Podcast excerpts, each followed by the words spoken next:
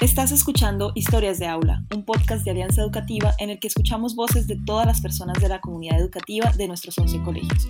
Yo soy Diana Cerda y seré su anfitriona en este episodio.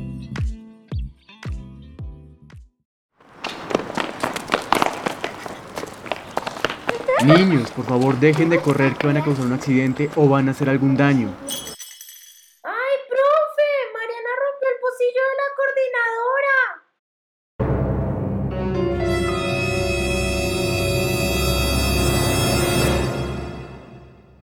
¿Usted qué haría?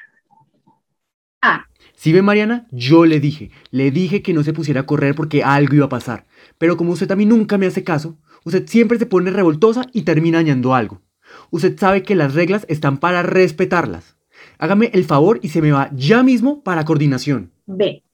Ay, eso no pasó nada, no se preocupen. Es un pocillo nada más. ¿Cierto que no pasó nada, Mariana?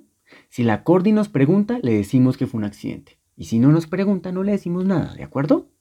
Eh, ustedes no se preocupen, vayan y sigan jugando, tranquilos. C. Chicos, hace un momento les había dicho que por favor no corrieran porque podían causar un accidente. Ahora, debido a que estaban corriendo, uno de ustedes rompió el pocillo de la coordinadora. Cuando la coordinadora se dé cuenta de que su pocillo está roto, se va a poner muy triste o de pronto se va a enojar. Les propongo que entre todos pensemos cómo vamos a disculparnos con la corte, ¿de acuerdo? Y de qué forma podemos reparar el daño que hicimos. ¿Les parece? ¿Les ha pasado? A veces estamos con estudiantes, con un grupo de niños, niñas, adolescentes maravillosos, súper especiales, a quienes queremos mucho, pero que a veces se nos salen de las manos y a veces no estamos seguros de cómo reaccionar. Ahí tienen al pobre profe Sebas, que les dijo, les advirtió, les volvió a decir e igual pasó un accidente. ¿Ustedes qué hubieran hecho en su lugar? Pues a mí me encantaría decir que siempre respondo con la opción C y soy súper calmada y firme, pero me ha pasado que en ese momento me enfurezco, reacciono y les digo, ya no más, es que ustedes son muy canzones y los termino haciendo sentir mal. O a veces me pasa que no quiero que los niños se sientan mal y por el contrario les digo, no, eso no pasa nada, pero entonces se me olvida reforzar las reglas y vuelve el problema. ¿Qué hace uno en esos casos? Bueno, en esos casos, lo que debemos hacer es algo que vamos a llamar responder en lugar de reaccionar. Es decir, que en lugar de afanarnos a dar una respuesta que puede no ser tan acertada, vamos a parar y vamos a pensar en cómo responder asertivamente.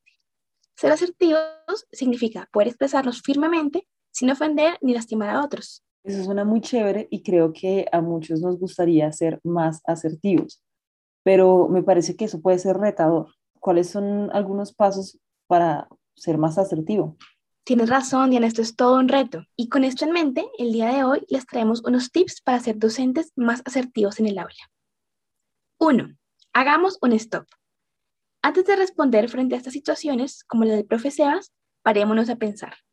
¿Qué es lo que está pasando? ¿Qué es lo que estamos sintiendo? ¿Y qué podría estar causando estas emociones? A veces sentimos afán de responder rápidamente ante una situación como estas. Pero está bien que les digamos a nuestros estudiantes que necesitamos un momento para pensar. Y así vamos a poder responder de una mejor manera. Dos, evaluemos la situación.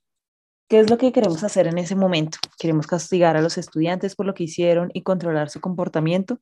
¿O queremos solucionar la situación y promover autonomía? Recordemos que nuestro objetivo es apoyar la formación de los estudiantes y estas situaciones son oportunidades formativas. Si promovemos la construcción colectiva de soluciones en lugar de castigar o de querer solucionarlo nosotros, les estamos dando herramientas para responsabilizarse y solucionar problemas en un futuro. 3. Hablemos.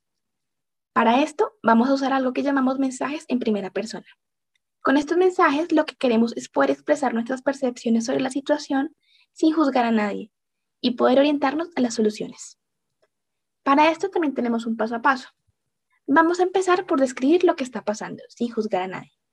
Podemos decir como estoy viendo que pasó esto, he notado esto, pasó tal cosa. Vamos a escribir la situación. No vamos a usar ningún calificativo ni a señalar culpas, solamente vamos a describir la situación. Después podemos mencionar las consecuencias tangibles y emocionales de la situación. Cuando pasa esto, nos afecta de esta manera, yo me siento así, esta persona puede sentirse así. Y acá no estamos hablando de un castigo, sino que estamos describiendo el daño que pudo producirse por la situación que escribimos anteriormente. Además, estamos invitando a los estudiantes a hacer un ejercicio de empatía con las personas involucradas. Y por último, para terminar nuestra conversación, vamos a realizar una solicitud en primera persona. Por ejemplo, les propongo que, les pido que, y acá también tenemos una muy buena oportunidad de invitar a construir soluciones colectivamente. Por ejemplo, les propongo que entre todos pensemos en una solución para esta situación. Esto motiva a los estudiantes a poner en práctica su generación de opciones, su toma de perspectiva, su comportamiento prosocial, entre otros. Además, promueve la autonomía y permite que se enfoquen en la reparación del daño. Buenísimo. Entonces, recordemos. Uno, stop, paremos. Dos, evaluemos. Y tres, hablemos. Con esto, les proponemos que vuelvan a escuchar al inicio del episodio para poder identificar cómo el profe Sebas está poniendo en práctica este 1, 2, 3. Y los invitamos a ponerlo en práctica en su salón de clases. Además, les contamos a nuestros oyentes que en octubre estará nuestra próxima edición de Historias de Aula con más tips para fomentar un clima de aula positivo. Escuchaste Historias de Aula, un podcast de Alianza Educativa.